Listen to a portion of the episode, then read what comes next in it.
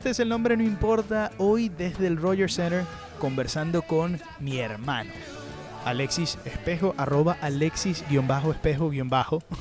En este, este es el único que estaba disponible. El único. Hay otro Alexis Espejo que vende real estate que me tomó eh, el nombre y si, No me, ta- si estás escuchando No, sé, no sería mal que te cayera una platica de, de ese real estate. de real tu- tu No, pero es que parece como un peluquero. Búsquenlo en Google. Alexis Espejo, el que parece como un peluquero. No soy yo. Y Alexis, hoy vamos a estar hablando sobre la entrevista que, que le hicimos a Miguel Cabrera eh, en la serie que jugaron los eh, Jays y los Tigers. En este momento los Jays están jugando serie con los Orioles y estamos acá cubriendo, pero teníamos que conversar sobre esa entrevista. Así que, ¿qué puede escuchar la gente o qué, tiene, qué tenemos preparado para ello? No, primero agradecer la oportunidad de estar acá siempre en, en tu podcast. Ya un ferviente seguidor y lo mismo le decimos a ustedes que tengan Tú la eres parte de oportunidad esta familia, hermano. de, de compartirlo y de expandir lo que es el ser otro feligrés, traer a otra persona más a que nos escuche. Siempre Wow. estamos abiertos a, a- a cualquier tipo de, de- de sugerencia y bueno, gracias a Dios por, por darnos la oportunidad también de estar acá. Eh, en la Tan entrevista con, eh, con Miguel, como siempre, bueno, un poquito apresurada en, en lo que fue eh, el tiempo que nos hubiese encantado sentarnos y tener una hora con él. Un Sin embargo, completo. cuando tú tienes un, un- una estrella de ese calibre, siempre tienes que aprovechar el, el poquito tiempo que tengas. Habló seis y- minutos y medio Y conmigo. ya- exactamente. Y fue bam, bam, bam, bam. Gracias a Dios tuvo con una muy buena actitud y, y muy interesantes sus respuestas, hablando de, de su salud, hablando de la sabermetría, hablando, Hablando de de, Venezuela. de Venezuela, ojo, ojo. Y Tienen que escuchar lo que dijo sobre Venezuela. De la, y del equipo que tiene este año los Tigres y cuáles son sus perspectivas. También Alexis nos va a contar una entrevista que le hizo a Marga Sol eh, el día de ayer. Solina. el día antes de ayer, eh, cuando escuchen ustedes este pod, este, en el encuentro entre los Raptors y el Orlando Magic. Así que esa es entre una de las cosas que tenemos. Pero antes de comenzar y darle con todo a este podcast, vamos a hacer nuestra sección, los nombres que sí importan. Now let me tell you about my life. Painkillers only put me in the twilight. But pretty pussy and Benjamin is the highlight. I tell my mama I love her, but this what I like. Lord knows. 20 of them in my Chevy. Tell them all to come and get me. Reaping everything I sow. So my karma come in heaven. No preliminary hearings on my record. I'm a motherfucking gangster. in Silence for the record. Tell Señores, es hora de otra edición de los nombres que sí importan y el primer nombre en esta lista es Christian Jelic. El jardinero de los cerveceros de Milwaukee y actual MVP de la Liga Nacional hizo historia al conectar honrón en cada uno de sus primeros cuatro juegos de la temporada, convirtiéndose en el sexto jugador que comienza la temporada con honrones consecutivos en sus primeros cuatro encuentros. On fire. En el puesto 2, que viva la era de los triples. En la noche del sábado en la NBA se alcanzaron los 25.864 lanzamientos convertidos desde el perímetro, la cifra más alta en la historia. No obstante, esto no es una novedad, pues se trata de una marca que ha ido en aumento de forma ininterrumpida desde el curso 2012-2013. Hasta ayer, el récord era de 25.807 y los cálculos estiman que podría quedar establecido alrededor de los 28.000. Para poner esto en contexto, la primera vez que se superaron los 15.000 triples fue apenas en el año 2010. La lista está encabezada, por supuesto, por los Rockets, con 1.212, solo 44 menos que el récord actual para un equipo en toda una temporada, establecido por ellos mismos el curso pasado. Para batirlo, los de Houston deberían promediar 8.8 triples por partido en los 5 encuentros que les restan, cifra notablemente más baja que los 15.7 que promedian actualmente. En el puesto 3 está Lionel Messi. Además de estar constantemente en las noticias por sus últimos goles con el Barcelona, el astro argentino salió con fuertes declaraciones sobre su situación con Argentina luego de su regreso con la selección. Entre esas cosas que comentó, contó una anécdota en donde su hijo Tiago le preguntaba por qué lo mataban cuando iba a Argentina. Y este, por supuesto, le respondió que era la minoría de la gente y que, que a él lo quieren mucho en su país, pero expresó su frustración por todas las mentiras que se dicen de que él escoge los entrenadores y además elige los 11. Y también se animó a nombrar a varios de los mejores jugadores del mundo. Eso sí, no se nombró ni a él ni a Cristiano, quienes se colocan un escalón por encima del resto. En el puesto 4 tenemos a Roger Federer. Y es que el GOAT del tenis volvió a celebrar este domingo, levantando su título número 101 en la ATP, venciendo a John Isner en la final del Masters de Miami. Federer a los 37 años se mostró intratable y nos dejó extasiados a los fanáticos del tenis una vez más. Además con la victoria, Roger suma su Masters 1000 número 28 en su carrera y vuelve a subir a la cuarta posición del ranking mundial. Y en el puesto número 5 de estos nombres que sí importan encontramos a Charles Leclerc. El joven de 21 años, nuevo piloto de Ferrari, tuvo un gran fin de semana que terminó siendo agridulce. Sin embargo, teníamos que nombrarlo en este top, luego de hacer una pole perfecta, convirtiéndose en el segundo ganador de pole más joven en la historia. Comenzaba el Gran Premio de Bahrein por detrás de Vettel, quien lo adelantó en la largada, para luego superarlo y quedar como líder por más de tres cuartos de carrera cuando lo peor pasó. El carro Ferrari comenzó a perder ritmo y velocidad y terminó siendo superado por Hamilton a falta de 10 vueltas, y luego también lo adelantaría el Mercedes de Valtteri Bottas. Leclerc fue salvado por el safety car que salió a falta de 3 vueltas y le permitió quedarse con esa tercera plaza. A pesar de no ser el resultado que se merecía, después de un gran fin de semana, Leclerc sumó su primer podio en la Fórmula 1 y un puesto en nuestros nombres que sí importan. My mind warps and bends, floats the wind, count to ten, meet the twin, Andre Ben, welcome to the lion's den. Original skin, many men comprehend, I extend myself, so you go out and tell a friend. Sin all depends on what you believe in, faith is what you make it, that's the hardest shit since MC Ren. Alien can blend right on in with your kin, look again, cause I swear I spot one every now and then. It's happening again, wish I could tell you when, Andre, this is Andre, y'all is just gonna have to make amends. Alexis, ahora sí, vamos a entrar en materia eh, tuve la oportunidad de conversar con, con, Miguel Cabrera. El Papa. Y lo que representa obviamente para, para uno como periodista venezolano y en general para los venezolanos, eh, la figura más importante de las grandes ligas, creo que sin lugar a dudas. Eh, quizá el Tuve es el que le ha peleado en los últimos años, pero eh, bueno, sí, es no. que las hazañas de Cabrera han sido, han sido una locura. La triple corona, los dos MVP seguidos. No, y no solamente eso, sino que también es un jugador que durante buena parte de lo que fue su era productiva, que todavía la tiene, fue a Venezuela a jugar, a ganar campeonato con los Tigres. Y, Exacto. O sea, siempre tuvo como esa, esa afinidad con el pueblo venezolano y nunca se olvida. Exactamente. Eh, entonces le preguntaba, ¿verdad? Obviamente sobre la temporada, ¿no? Sobre, sobre cómo comenzaba, cómo la afrontaba después de, bueno, 16 años. Esta es su temporada número 17 en Grandes Ligas. ¿Y, cómo se afronta? Vamos a escuchar la, lo que nos decía Miguel. Bueno, este, positivamente yo pienso que eso es lo primordial, tratar de salir al terreno a hacer mi trabajo, tratar de hacer las pequeñas cosas antes del juego para estar lo más suelto posible y evitar todo tipo de lesiones. Y bueno, darle las gracias a Dios por otra temporada más, darle las gracias porque estamos aquí de nuevo y, bueno, otra oportunidad para salir al terreno y, y tratar de ayudar al equipo a ganar. Bueno, ya escuchábamos la primera, primera respuesta de Miguel, eh, modelo, ¿no? La, la, respuesta positivo, obviamente.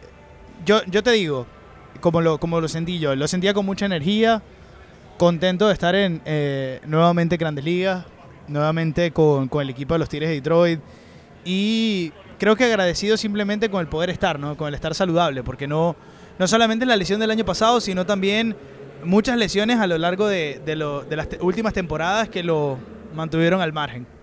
Sí, eh, como tú lo decías, bueno, la respuesta modelo es algo que, que digamos que ellos desarrollan.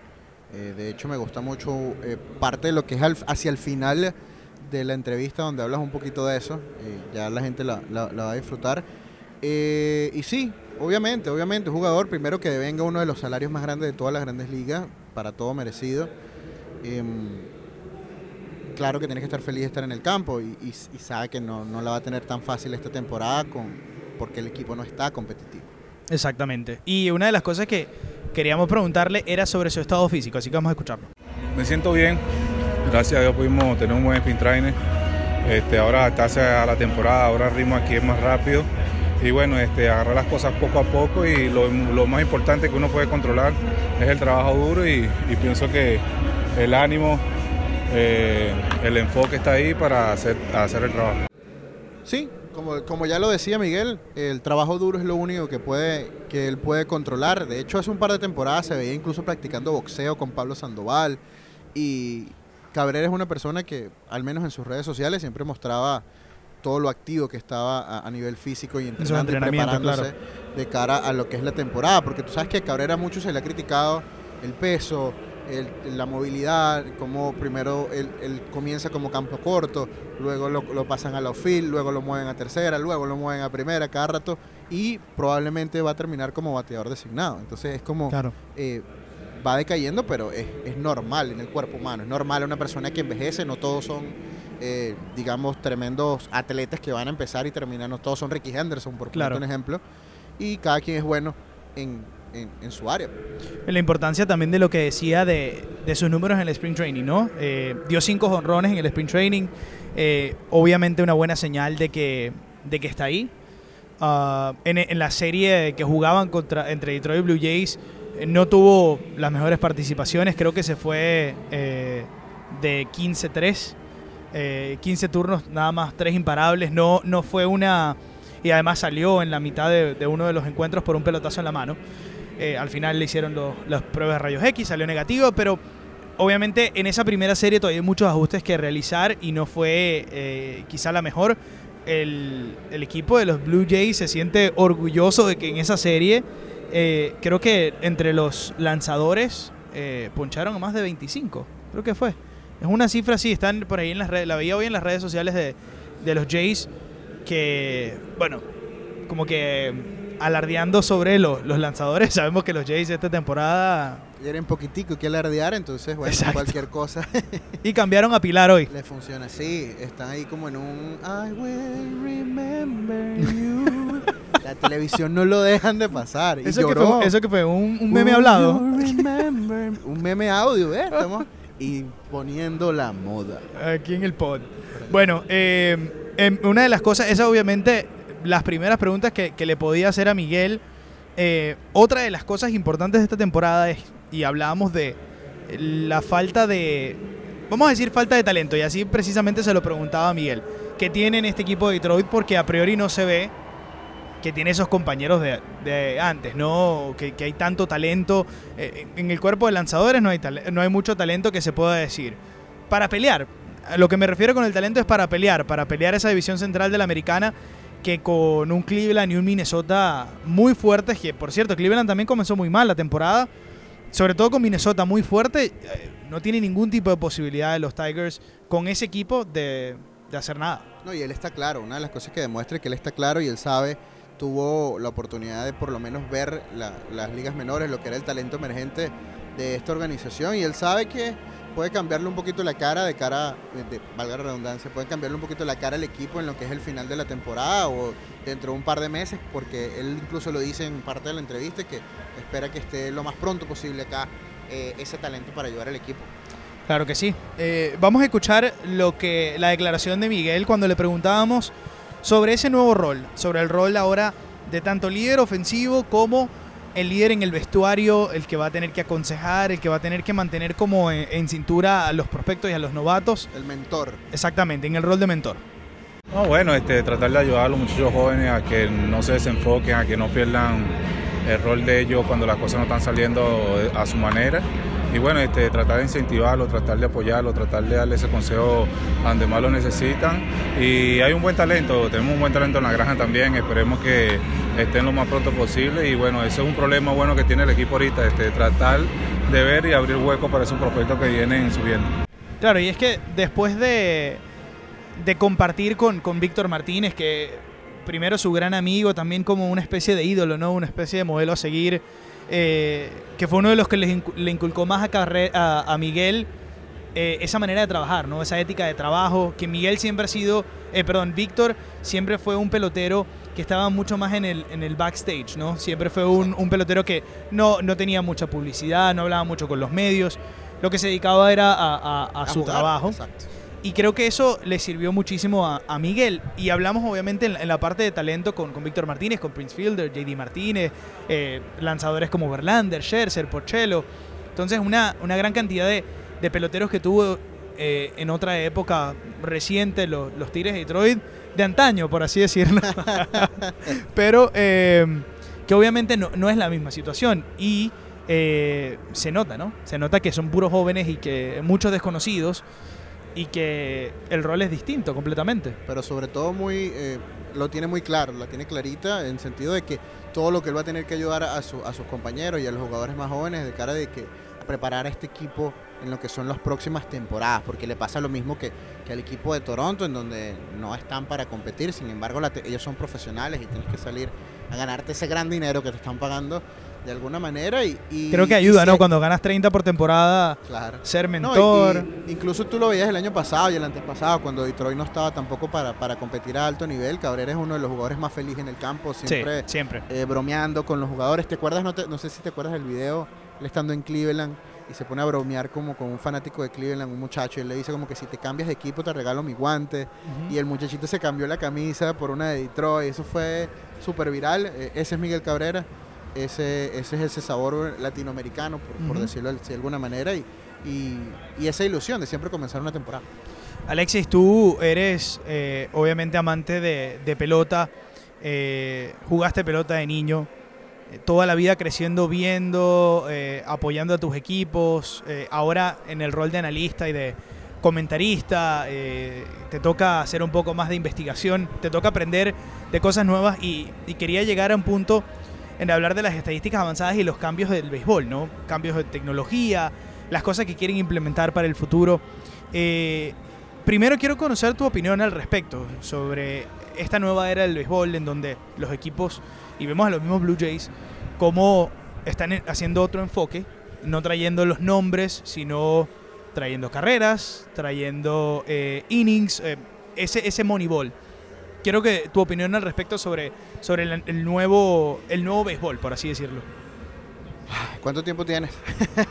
Bueno, tenemos Eh, un podcast, bueno, así que... Bueno, este, sí, el béisbol ya no es lo que era antes fuera del terreno. Es otra de las cosas importantísimas que dice Miguel Cabrera. eh, pero no la- reveles la entrevista. con la, no reveles la llegada, con la llegada de, de, de estadistas, de, con, la, con la llegada de gente que maneja mu- mucho los números, han cambiado un poco sobre todo lo que es la inversión de cara a los jugadores, el valor de los jugadores. Vamos a empezar por lo menos con el picheo. Eh, el relevista está ganando más dinero que nunca. El abridor está ganando menos que nunca en el sentido de que si no eres de gran nombre, si tu nombre no es Verlander o Scherzer o Strasburg o Kershaw, tu, tu dinero no, o sea, la cantidad de dinero que estarías buscando no está ahí. Ve el caso de Caukel que todavía no ha, no ha firmado al momento de hoy, un, un ex ganador del, del, del. Ujú. Estamos como, estamos como que muy alto para... Yo creo que no, yo creo que son tus audífonos. Sí, quítate uno para qué. Y, Estamos bien, estamos bien. Bueno, em, siguiendo un poquito con lo, con lo del béisbol, a mí me parece importante que em, en el caso, siguiendo con el picheo, ¿no? Eh, ahorita hay una, hay una tecnología que me parece increíble, que es la cámara de alta velocidad. Y los jugadores tienen la oportunidad de ver cómo sueltan la pelota cuadro a cuadro, Ahora puedes hablar más duro. cuadro por No, cuadro- está, no, no estás tan duro, estás- son, son ideas tuyas. Bueno, cuadro por cuadro y, y, y tener ventaja, ¿no? Sobre, sobre los demás jugadores. Los cambios Grandes Ligas tiene un problema en donde ellos quieren competir en popularidad, obviamente, con el baloncesto y con el fútbol americano y los juegos de béisbol son muy largos. Entonces Claro. tienen que buscar la manera de hacer el juego más lento, más, más, más rápido. El pitching clock. Ha hecho el colocado pitching clock. El año que viene se va a implementar que cada relevista o cada pitcher al menos enfrente tres bateadores, lo que va a hacer menos cambios de picheo. Eh, incluso va a alejar un poco el montículo, eso no está todavía confirmado. Va a alejarlo un, un par de pasos en el morrito del montículo como es, lo que le va a dar un poquito más de, de ventaja a los bateadores, porque de verdad que el picheo está muy avanzado con respecto a los bateadores. Bueno, veíamos los dos partidos que teníamos la oportunidad de venir con, de- en esa primera serie contra los Tigres. eh, veíamos como prácticamente duelos de picheo, ¿no? Eh, yo te quería, te estaba haciendo esa pregunta porque en específico le pregunté también a Miguel sobre las estadísticas avanzadas. Porque ahora muchas incluso los medios de comunicación eh, miden el desempeño con estadísticas avanzadas, ¿no? Y el valor. Con- eh, exactamente, y el valor que tiene el, el- el pelotero por eh, las victorias que representa un pelotero. Y eso también es uno de los factores que buscan ahora las gerencias para buscar, eh, para obviamente factores que tienen ciertos peloteros para, para atraer. Y una de las cosas importantes a- ahorita antes de, de- de escuchar a Cabrera es que se solía, como en el caso mismo caso de Cabrera, pagarle al jugador cuando re- renegocia un contrato eh, un poquito a posteriori, un poquito por las cosas que habías hecho, no por el valor que tienes en ese momento y lo que pudieras hacer a partir de ahora. Obviamente, cuando tú ves un contrato como el de Albert Pujols, donde todavía más allá de los 40 años, los angelinos le están pagando una gran cantidad de Palo. dinero. eh, 6-3. tú sabes que no puedes eh, los- el- la forma en que se solía pagar a los jugadores era por quién eras, por los números que habías puesto, Claro. por, por las capacidades que tenías, más no por lo que eres ahorita. El O por presente. no lo que es tu proyección en las próximas temporadas. Exactamente. Bueno, vamos a escuchar a Miguel sobre. Yo le preguntaba sobre si las estadísticas avanzadas y los cambios en el béisbol han cambiado la manera de, de afrontarlo, han cambiado la manera de, él prepararse y si ahora busca ciertas estadísticas para, para ver su desempeño en estadísticas avanzadas o no. No, pues al final, del jue- al final del día siempre el béisbol en el terreno de juego es el mismo, la estadística es basada en una computadora donde te dan mucha información y por supuesto uno tiene que tomar ventaja de todo eso. Pero al final del juego uno este, tiene que salir al terreno a jugar. Eh, el pitch es humano, eh, se va a equivocar y, y bueno, independientemente de donde digan que te tienen que pichar, este, uno tiene que siempre batear su picheo y esperar el error del pitch. Bueno, y habla de la grandeza, esa respuesta de Miguel Cabrera. Porque dice, y, es cierto, el béisbol es el mismo. Y las cosas que haces en el terreno siguen siendo las mismas que hacías hace 20 años. Para ganar tienes que, tu equipo tiene que anotar carreras, tienes que batear, tienes que estar en base, tienes que hacer esas pequeñas cosas. Estoy, estoy volviendo pelotero. Y lo mismo, bueno, del- El team walk. eh, y la parte de- de- del lanzador obviamente también. eh, tratar de no permitir carreras, la defensa tiene que ser sólida. Pero en, en el lado del bateador es eso, es creo que nunca se va a poder medir en estadísticas avanzadas la personalidad, el instinto que tiene un bateador para leer cierto picheo, para eh, intimidar al pitcher y conseguir al final ganar ese duelo que, que es tan particular en, en este deporte. Exactamente, una de las cosas importantes que, que él, dice, ah, complementando un poquito lo que decías, era que las estadísticas están ahí y eso prácticamente quita la responsabilidad de los jugadores de pensar. Cuando tú le decías a un lanzador antes, 10 años atrás, por ejemplo, que él eligiera, decía sí o no a un picheo, ahora no es así. Ahora simplemente tú agarras y, y, y te toca lanzar, pero si fallas, ahí están los grandes jugadores con, de, con grandes capacidades que pueden eh, hacerte pagar. Así es. Eh, un tema sensible del cual tenemos que conversar es, eh, es la situación de Venezuela. Y obviamente, contando con Miguel Cabrera, no podíamos dejarlo pasar sin preguntarle su opinión eh, sobre lo que está pasando en nuestro país. Sabemos la crisis que hay. las personas que no lo saben, entonces, bueno, no son ese venezolanos o- no siguen las noticias. Me refiero a los venezolanos sobre todo. Eh, hay una crisis eh, humana, hay una crisis de desesperación de niveles prácticamente del siglo XX en África, eh, donde no hay luz, donde, donde obviamente no hay comida, no hay agua. necesidades básicas humanas no existen. Eh, obviamente el poder adquisitivo no existe. La situación con, con el presidente interino y, y el presidente eh, ilegítimo. Eh, una, bueno, no por hacerlo político el podcast, pero termina siendo político cuando eres venezolano. eh, le teníamos que preguntar por la situación país. Y, y vamos a escuchar la respuesta para, para conversar sobre ello. No, es algo lamentable, muy triste lo que está pasando el pueblo venezolano allá. Eh, tratando de apoyar, apoyar lo más que nosotros podamos aquí fuera, de, fuera del país nosotros y, bueno, este, mantenerse positivo, no perder la fe. Sé que no es fácil, son 20 años ya que tenemos luchando. Este, y bueno, esperemos que un momento u otro este, podamos salir de ese régimen y tratar de que Venezuela empiece a evolucionar, Venezuela empiece a producir, empezar a invertir nuevamente en el país de nosotros y bueno, empezar a abrir todas las puertas para que el país de nosotros empiece a desarrollarse como debe, como debe ser. Bueno, muy importante y muy claro en, en lo que dice.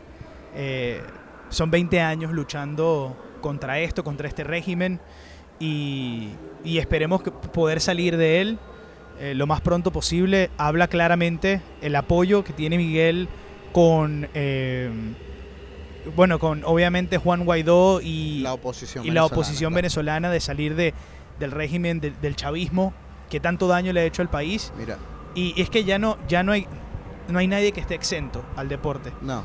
y No, una de las cosas importantes para los para aquellos que se acuerdan y siguen a Cabrera en, la- en sus redes sociales, hace un par de años él utilizó su Instagram para hacer una denuncia que, que me parecía bastante delicada y era que él decía que estaba harto de todas las amenazas que había recibido, de que le iban a secuestrar a su familia, de todas las vacunas. Vacunas es prácticamente pagar para que no te hagan mal, que, que le había tocado pagar o, o- o que, o que le pedían para, para no tratar mal a su familia o no secuestrarlo, no hacerle daño.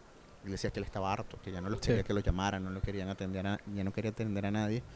Y qué tan difícil tiene que ser una situación, sobre todo para una persona que está haciendo millones de dólares y que es tan sencillo descubrir, meten- met- tú te vas a una página web y sabes cuánto dinero gana cada Sí. una de las personas que están acá en, en- en el terreno. Es ya decir, basta, ya voy a hacerlo público, porque eso es algo que llevas por dentro Claro. y, y que te afecta, te afecta definitivamente en el campo. Y, y el- esa situación de Cabrera es la de muchos de los venezolanos, muchos de los latinoamericanos, no solamente en Venezuela, sino también que, que tienen la oportunidad de, de, de brillar en el, en el exterior, de brillar y hacer un buen dinero y, y- y que al final les termina jugando en contra porque eh, terminan amenazados. Sí, son amenazados en, en su país por a sus familias que son completamente inocentes. Y tú no te puedes llevar a toda tu familia fuera del país. Exacto, muchos lo han hecho, pero no es algo muy fácil. O toda completa, no. Y- De repente te queda un primo, por poner un ejemplo. Habla de, habla de que ah, eh, la situación del país en estos últimos 20 años toca a todo el mundo. No, no está exento el que tiene dinero. No- no- de verdad que hace años que ni siquiera la persona de pudientes eh, empresarios venezolanos, millonarios, son exentos a la, a la crisis que pasa en el país porque sus familias son afectadas, porque la misma gente. Entonces, eh, están- acaban de extender a Critchuk. Así que estamos aquí con el tubazo. El Ah, tubazo, el nombre no importa. Este, mm, pero sí, decía eso y, y com- complicado, complicada la situación y obviamente él no puede tampoco hacer un mensaje político en la entrevista, pero, pero es muy claro. Básicamente el apoyo está con el pueblo venezolano y con la salida. Así que no, no hay mucho más que agregar. Eh, para pasar la página de Venezuela, que es complicado, pero, pero hay que hacerlo, yo le preguntaba a Miguel, eh, siendo la referencia eh, del béisbol venezolano, siendo una de las referencias del béisbol latinoamericano, sobre un tema que tú y yo hemos conversado en múltiples ocasiones, y es el tema de, la educación, ¿no? Y, y el- la diferencia que tiene ese prospecto eh, latinoamericano con el prospecto norteamericano, en donde en, en Venezuela, en Dominicana, las condiciones no están dadas para que eh, el atleta, además de dedicarse 100% desde los 7, 8 años, 10 años al, al deporte, al béisbol en este caso, eh, pueda mantener sus estudios para ser firmado. En Estados Unidos obviamente la infraestructura lo permite, eh, el desarrollo Lo que hay de ligas, de ligas menores, eh, tanto a nivel colegial como a nivel de, de secundaria y de primaria, es, eh, es algo notable, o sea, es algo que, que se trabaja muy bien. Sin embargo, el latinoamericano, el venezolano, el dominicano, el puertorriqueño no tiene esa posibilidad, no tiene la posibilidad de mantener. Yo hablaba con Carlos Carrasco en este podcast y él me contaba, yo leía sobre su historia, ¿no? A los 8 años prácticamente se profesionalizó. Se tuvo que mudar a la casa de su agente. A los 10 años, imagínate salir de tu casa para poder entrenar béisbol día y tarde, eh, hacer trabajo físico, hacer trabajo mental. Y lo que tiene son 10 años, ¿no? Habla de, obviamente, te inculca una disciplina distinta, pero también sacrificas tiempo en la escuela, que son los años formativos que, Exactamente. que, que, bueno, que te dejan mucho. No, y, y no solamente eso, sino que, eh, bueno, más allá de lo que es todo los vicios del sistema de, de grandes ligas de firmar, por un lado, tienes al americano que está mejor formado em, profesionalmente y académicamente, al americano, al canadiense, eh, formado un poco mejor, incluso el asiático que llega, ya llega con cierta edad. pero a la hora de, de- de recibir dinero, por otra parte, los jugadores de draft, los jugadores de, de NCAA o los jugadores de, de colegiales no perciben ningún tipo de dinero. ¿no? Entonces, otra de las cosas en desventaja que tiene el jugador latinoamericano es que él no está compitiendo. Exacto. El jugador en norteamericano de granja. NCAA está jugando para un equipo y tiene ese coeficiente, como lo llaman, para poder ganar partidos, de saber cómo, cómo jugar en un equipo. Entonces, eso es algo que le tienen ¿Te que refieres enseñar al IQ? al IQ. Me gusta. Eso es algo también que Me le tienen que enseñar traducción. que le tienen que enseñar a los jugadores latinoamericanos. Entonces la desventaja no solamente está formativa, sino también está en la habilidad espacial de- de- del juego como tal. Y, termina siendo evidencia cuando, eh, obviamente, te cuesta aprender un idioma, eh, cuando te cuesta hacer... eh, bueno, la misma formación te da muchísimas cosas en, eso, en, ese, en esa infancia que, que luego es muy difícil de, de obtener. A pesar de lo que dice, lo que dice Miguel, eh, es, es un gran, hay una gran brecha, hay una gran barrera que pienso que MLB tiene que, tiene que atender. Así que vamos a escuchar la declaración de Miguel Cabrera sobre este, sobre este tema. Bueno, eso es algo contradictorio porque este, muchos que conozco venezolanos han podido sacar su bachillerato. Eh, de ir a una universidad es imposible porque agarramos como carrera es el béisbol. Y el tiempo aquí nos consume eh, demasiado para agarrar una carrera profesional. Yo pienso que la carrera profesional de nosotros es béisbol. Pero eso no quita que nosotros dejemos de leer. Eso no quita de que en vez en cuando agarremos un libro, leamos, eh, nos informemos, escuchemos y nos eduquemos fuera. No es necesariamente que tenemos que ir por una universidad. Yo pienso que este, nos podemos educar de, de otra forma y una de las mejores formas es esa, este, agarrando un libro, estudiando solamente, así sea de pelota. Este, hay muchos libros de pelota que uno puede leer y son buenísimos y se los puedo recomendar también y, y bueno, eso es lo que tienen que hacer, tratar de educarse ellos mismos porque el tiempo que tenemos nosotros este, no nos da para una universidad en aquel tiempo, porque ahora se puede hacer una carrera por internet y eso y todo eso, pero este, eso no quita que puedes agarrar un libro, ah, tenemos el teléfono donde podemos comprarlo, o un audiolibro donde podemos escucharlo y así poder evolucionar más como, como persona. Bueno, y Miguel se iba por otro lado, ¿no? Creo que se iba más por el lado universitario. Yo creo que Eh, se lo tomó un poco personal. O sea, lo, lo vio más que todo así como que yo también leo. Yo también Claro. sé de cosas. Cuando la, la pregunta era estaba- obviamente- No, no iba destinada a eso. Pero no, son- y, y son muchos casos. Yo creo que eh, son muchos casos de, de peloteros. La nota, ¿te acuerdas de la nota que escribía José Bautista sobre esto hace algunos años que se llama El Ciclo? Eh, en el artículo que la no- yo, yo hice un- una nota sobre la entrevista a Cabrera y yo citaba esa, esa nota como parte de, de por qué le hice la pregunta y la pueden leer ahí, eh, que habla específicamente de una situación en cuando ellos estaban en la granja que nadie podía pedir una pizza porque nadie sabía hablar inglés. Lo- los dominicanos. Y Carlos Carrasco contaba una anécdota de que en su primer mes solo podía pedir pizza porque no sabía otra cosa que pedir y habla de esas cosas, ¿no? Que tiene que pasar una roncha, el pelotero, y roncha en, en- en venezolano, pero es como, tiene que pasar, eh, ¿cómo? Las vicisitudes. Exacto, tiene que pasar penumbra Penumbra. eh, en, en- en momentos de, de- niño, porque penuria. Penuria. Penuria, sí, penumbra. pero, no. vive- pero vives en la penumbra. Exacto, pero vives en la penumbra. pues. Este, y, y- y pasas por eso siendo un niño y, y lo mismo, no estás yendo al colegio, no estás yendo a la universidad, no estás compitiendo y además entonces te obligan a vivir, a mudarte a otro país sin hablar el idioma, simplemente para jugar pelota y, y- y, bueno, Ojo, y todo esto nada garantiza que vas a que llegar. llegues a grandes y ligas. esto estamos ¿eh? hablando de los casos, nosotros estamos hablando de los casos que llegan. Imagínate todos los que se quedan. Exactamente. Entonces, eh, sin duda es un problema muy grande y, y yo no dudo que, que ya después que llegas, y sobre todo Miguel Cabrera, Carlos Carrasco, cuando llegas a ese nivel de que ganas contratos de múltiples millones, obviamente dices, bueno, me tengo que educar, tengo que comenzar a, hacer cosas, ya comienzas a invertir dinero para tu futuro.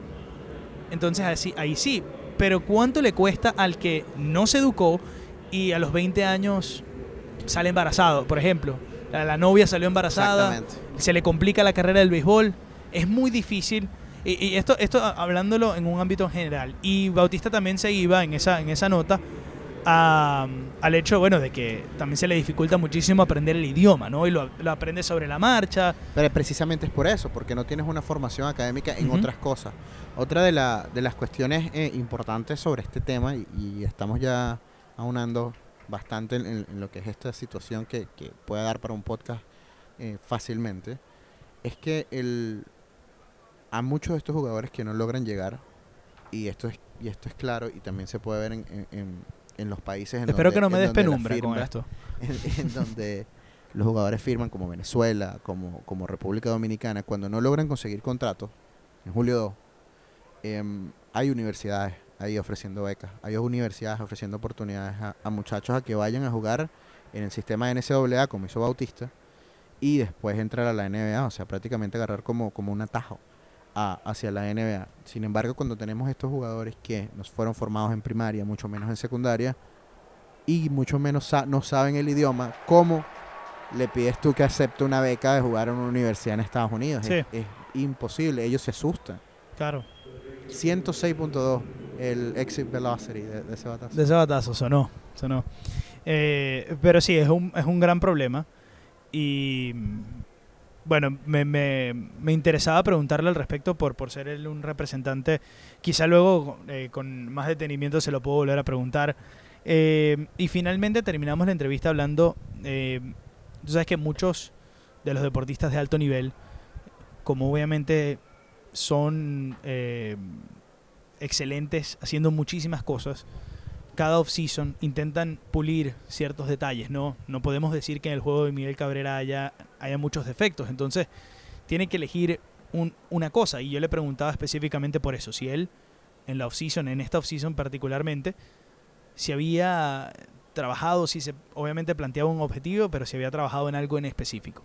Claro que sí, este, uno siempre tiene que tener metas, eh, objetivos eh, que tratar, tratar eh, trazar y, y bueno, eh, la meta este año mío es estar sano, tratar de jugar una temporada con- completa y bueno, ayudar al equipo. Sí, vemos como, como Cabrera, de regreso acá, vemos como Cabrera habla un poco de lo que es la condición física. Obviamente, eh, luego de haberse perdido tanta cantidad de partidos, más de 100 encuentros la temporada pasada, el tema físico era algo que tenía que mejorar, sobre todo eh, la capacidad de recuperación, la elongación y todo lo que es el, poder estar sano, mantenerse sano en todo lo que es la temporada, digamos que no es parte del juego como tal, pero al final es lo que marca todo, porque si no tienes salud, tú puedes ser muy talentoso y no jugar como Devon Travis, como, como Troy Tulowitzki, por ponerle un ejemplo muy cercano. Em, y yo creo que, bueno, eso, eso es algo y sobre todo a, me- a medida que te vas adentrando más en la edad eh, o que va envejeciendo los atletas, tienen que aprender cosas nuevas. El año pasado yo hablaba con Jaime García de esto y él decía que él aprendió a comer distinto, él aprendió a dormir distinto, él aprendió a cuidarse distinto, a saber qué hacer eh, luego de cierta edad. Y es lo eso. que se hizo y es lo que hizo a él jugar por tanto tiempo. Y sobre todo en un pitcher que es tan, que de- delicado porque eh, Cabrera si no puede jugar primera puede ser designado, puede hacer turnos y trotar hacia la primera o trotar hacia las bases. El pitcher si tú no puedes lanzar, no juegas simple y llanamente. Entonces es parte de, de- de lo que es esa evolución. Y, Y también habla- Y que no solamente le tienes que pagar, porque si vemos el caso, por ejemplo, de Pablo Sandoval, quien, quien ha tenido problemas con, con- con sobrepeso, eh, vemos jugadores que incluso pueden tener todo el dinero posible o todas las capacidades posibles, pero sin embargo, si no estás comprometido con algo, eh, se te puede escapar de las manos. Y también pasa por el hecho de la frustración, de perderse prácticamente todo un año por una lesión. eh, el año anterior, perderte tres meses también por otra lesión. eh, to- todo, obviamente, tiene que ver con la forma física. A veces también es mala suerte, pero es con esa manera de cuidarte, de esas nuevas maneras de hacer las cosas. Y daba eh, un sencillo por aquí los, los Orioles, pero no vamos a narrarle el juego. Este, pero se escuchaba completico. Sí. Se escuchaba completico, termina, terminó siendo doble. Eh, pero mu- muy sencillo Cabrera. Eh, yo lo que quiero es jugar la temporada completa y no lesionarme. Prácticamente eso fue lo que dijo. Fue, no me quiero Fue lesionar más. claro, fue claro, fue muy claro. Y eh, bueno, es el final de, de la entrevista con Cabrera. Creo que eh, me hubiese gustado, obviamente, tener más tiempo, preguntarle más cosas, pero Claro. obviamente en la dinámica de cuando lo agarras, eh, estás esperando en el dogado. al- si te dice que sí o te dice que no. Eh, yo en ese momento ni siquiera sabía si, si lo iba a poder agarrar o no, porque normalmente cuando está muy cerca de, del comienzo del encuentro, a veces Tiene que prepararse, tiene que que, ir a terapia. exacto. entonces Sí. No, no, no, crack, crack. Y si quieren leer la nota completa, y si quieren ver toda la entrevista, y también hay, hay hasta videitos de Instagram a donde pueden verlo, señor Nelson Pérez. Tienen que ir a www.hcmamerica.com, también en el Instagram arroba hcmdeportes. Así que por ahí, y obviamente, escuchen el pod. Pero si lo están escuchando, están escuchando esa recomendación, O sea, Vayan para allá. Dile un amigo. dile a un amigo que, que le diga un amigo. Exactamente. Eh, vamos a salir del tema béisbol. Estamos en el estadio de Grande Liga, pero Que mete un sonido de un exacto, efecto. transición. yo la meto, yo la meto. Escucha, ve. Ahí está. bella, bella. Este, vamos a hablar de, de NBA, porque tú ayer hablaste con un caballo, El caballo. el caballo Margasol. Hablamos ayer en la victoria del equipo de Toronto sobre los Orlando Magic, que mm, al principio en, en- en papeles parece como, como un partido más de la temporada, dentro de un equipo que está clasificado y un equipo que está fuera de- del playoff. Sin Aún no. embargo, exacto, pero están en, en el- en- en la foto, está de noveno, o sea, no está en puestos dentro. Y Toronto logró imponerse con facilidad, incluso ya en tres cuartos ya había matado el partido. Danny Green con, con siete triples en 10 intentos, 29 puntos con nada más tres cuartos jugados. Eh, un equipo de Orlando que jugó mucho en zona y por eso los tiros le, le afectaron mucho. El equipo de Toronto vino muy efectivo, pero bueno, volviendo al tema, hablando un poquito con, con Marga Sol, ayer salió de titular junto a, junto a Siakam y, y enviando a la banca a Ibaka lo que había sido la dupla que había abierto en Chicago por primera vez, luego que Siakam le habían dado el día libre. Y entre todas las cosas que hablábamos del partido, también eh, eh, le preguntaba a Mark sobre cómo son estas rotaciones, cómo tú juegas en un equipo en donde no estás acostumbrado a un quinteto abridor, no estás acostumbrado a una segunda unidad, no estás acostumbrado a una tercera unidad. Es simplemente Bueno. todos con todos. Claro, la cosa es que particularmente él llega a un rol eh, en donde obviamente él busca expandir tanto pa- para cualquiera de las dos unidades que juegue. Obviamente, si está en, en los titulares, va a com- intentar combinar con Lowry, asistir y hacer una buena defensa perimetral. Eh, y en la pintura.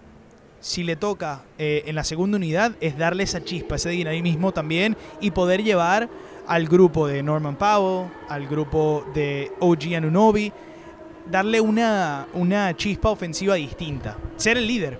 Ayer el, el quinteto abridor eh, a mí me gustó muchísimo. Era, era Margasol, era Laurie, era Leonard, era Danny Danny Green. Y Pascal Siakam. Me gustó muchísimo, sobre Ese todo. es el, ese, yo creo que ese es el que se va a perfilar para los playoffs.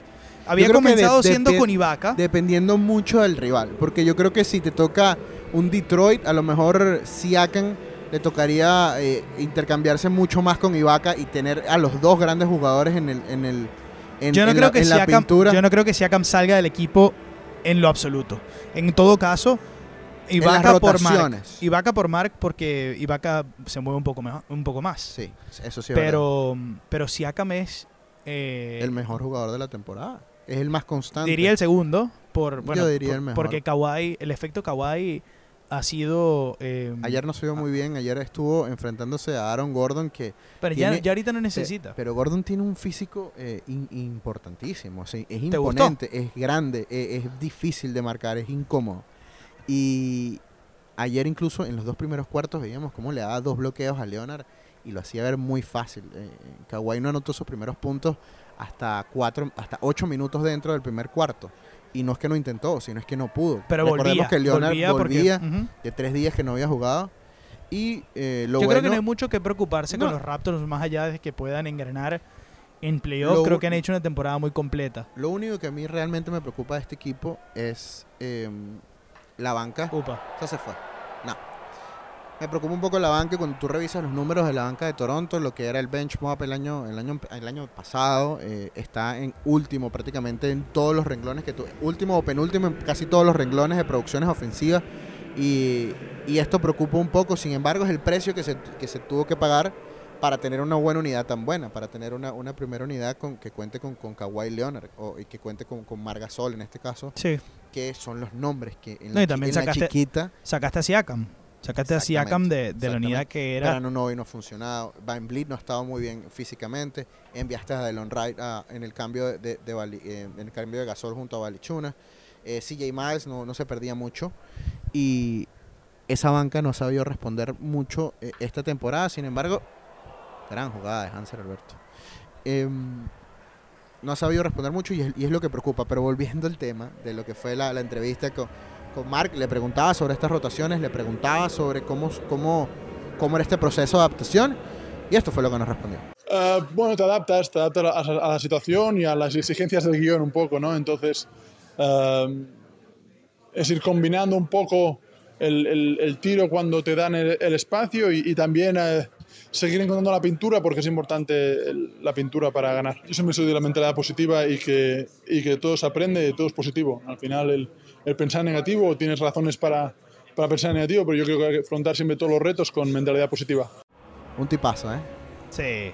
Tipazo. Mucha clase Un para crack, conversar. Un crack, Mar, Mar Gasol. eh, lástima que sea catalán. Este, pero... mm, No, chico. no, vale, no, se le quiere bastante. Por favor. Em, sí, hablaba de, de- de lo que era la versatilidad, de, de- de que él no le importa, obviamente es un jugador profesional y, y- y se tiene que adaptar a cualquier tipo de rotación o cualquier idea que tenga Nick Nurse. Si él quiere que sea el piloto y, y baje la pelota y arme, eso lo va a hacer. El tiro Él vino perimetral de- de Margasol es una belleza. Eh, puede, te da esa a mí no versatilidad. me gusta tanto, si supiera. Te da esa versatilidad, porque es que si tú lo ves Me gusta mucho la defensa. como tiro, no es bonito.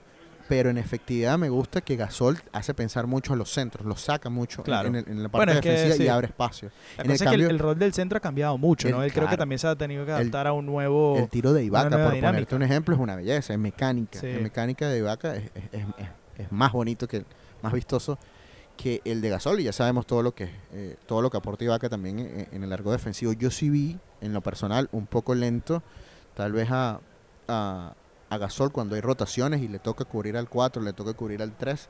Eh, al 3 no tanto, pero cuando le toca cubrir al 4, eh, sí lo veo un poco lento en, en ese, en ese matchup. Sin embargo, bueno, eh, son cosas del partido, cosas de- de- de- del oponente. buscando Orlando mismatch, tratar de a- alejar a Busevich de Gasol, porque obviamente es la marca directa. Eh, a mí, a mí me gusta mucho el equipo de los Raptors de cara a los playoffs. Y no, no porque los. Bueno, todo el mundo va a decir, no, seguro, verga, no. Porque, claro, porque, o sea, obviamente, tengo la oportunidad de cubrir y he ido a la mayoría de los partidos de esta temporada y los sigo de cerca.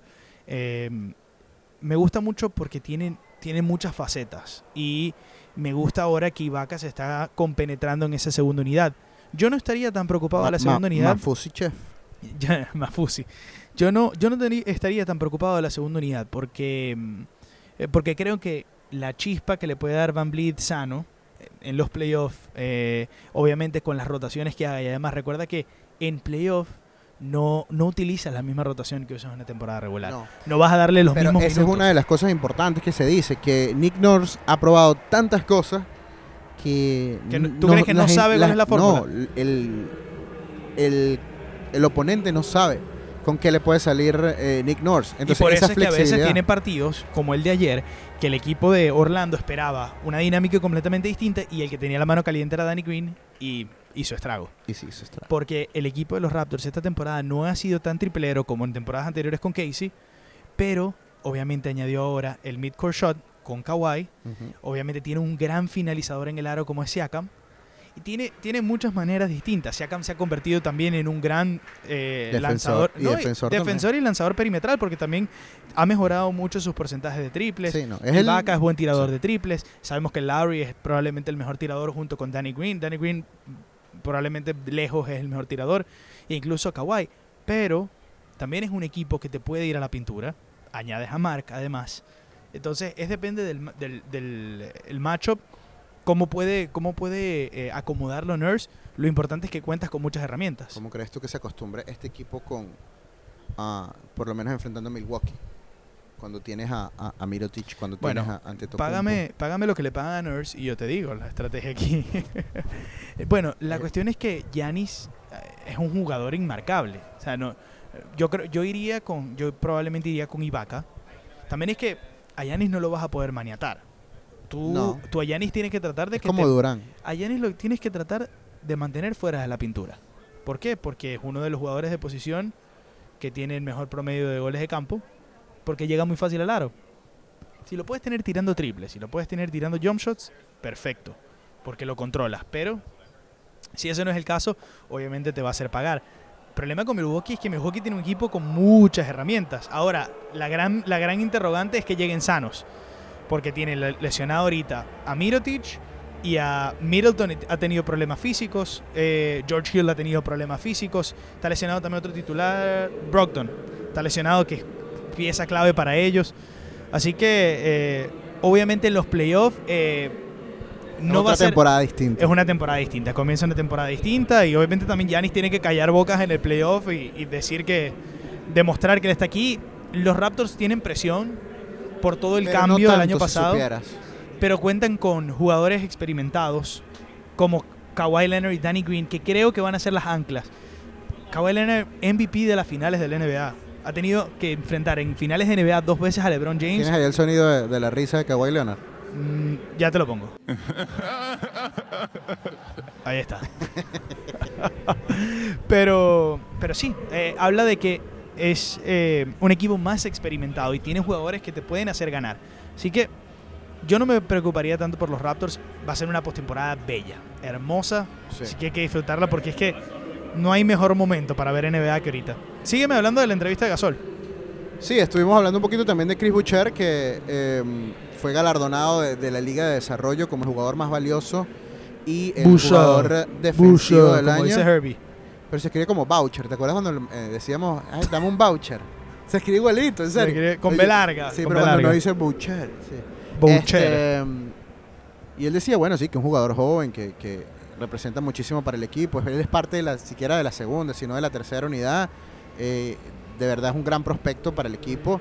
Y bueno, importante eh, todo lo que pueda aprender él de estos grandes jugadores, de los jugadores grandes de- de- del equipo eh, de Toronto.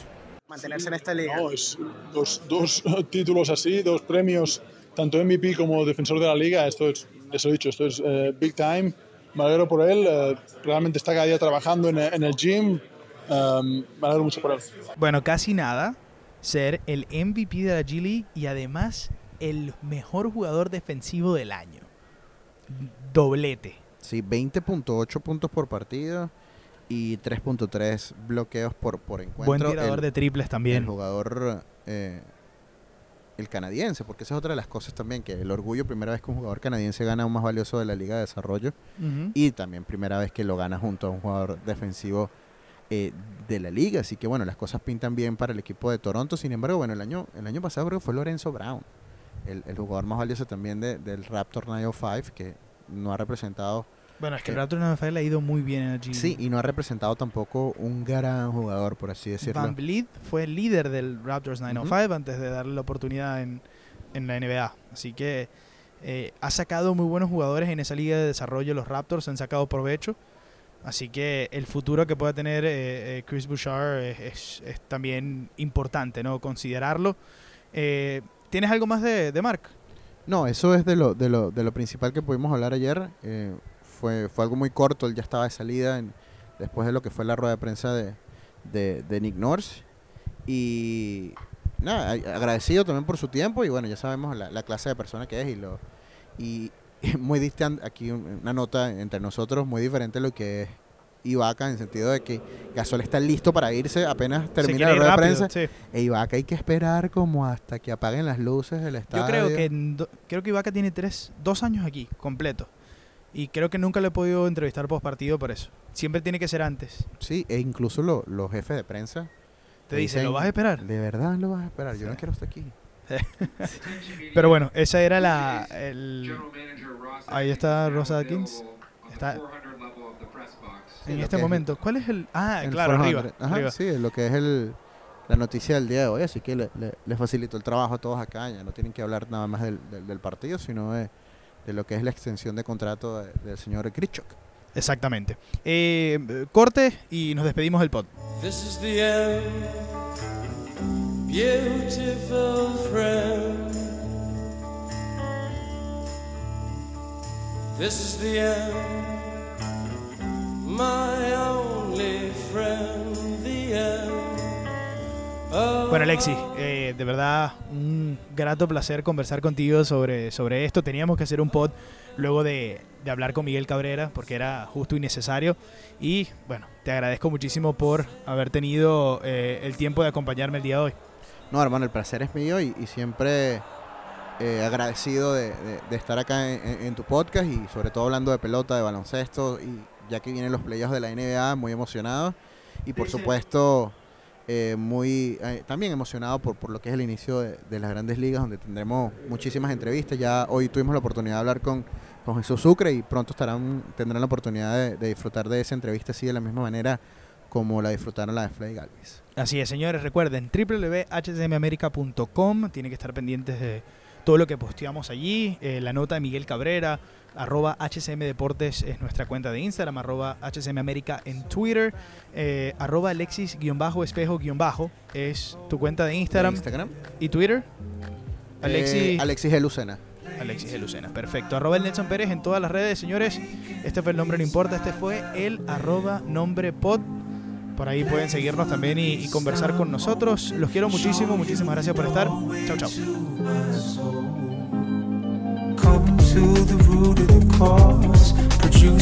Candy applause. I mention it's not my fault, yet my effort was needed. So I grab for some inner resource, most certainly blind to the force, letting the world take its course. We've now superseded. Play to the mind wide open, waking the beast by love.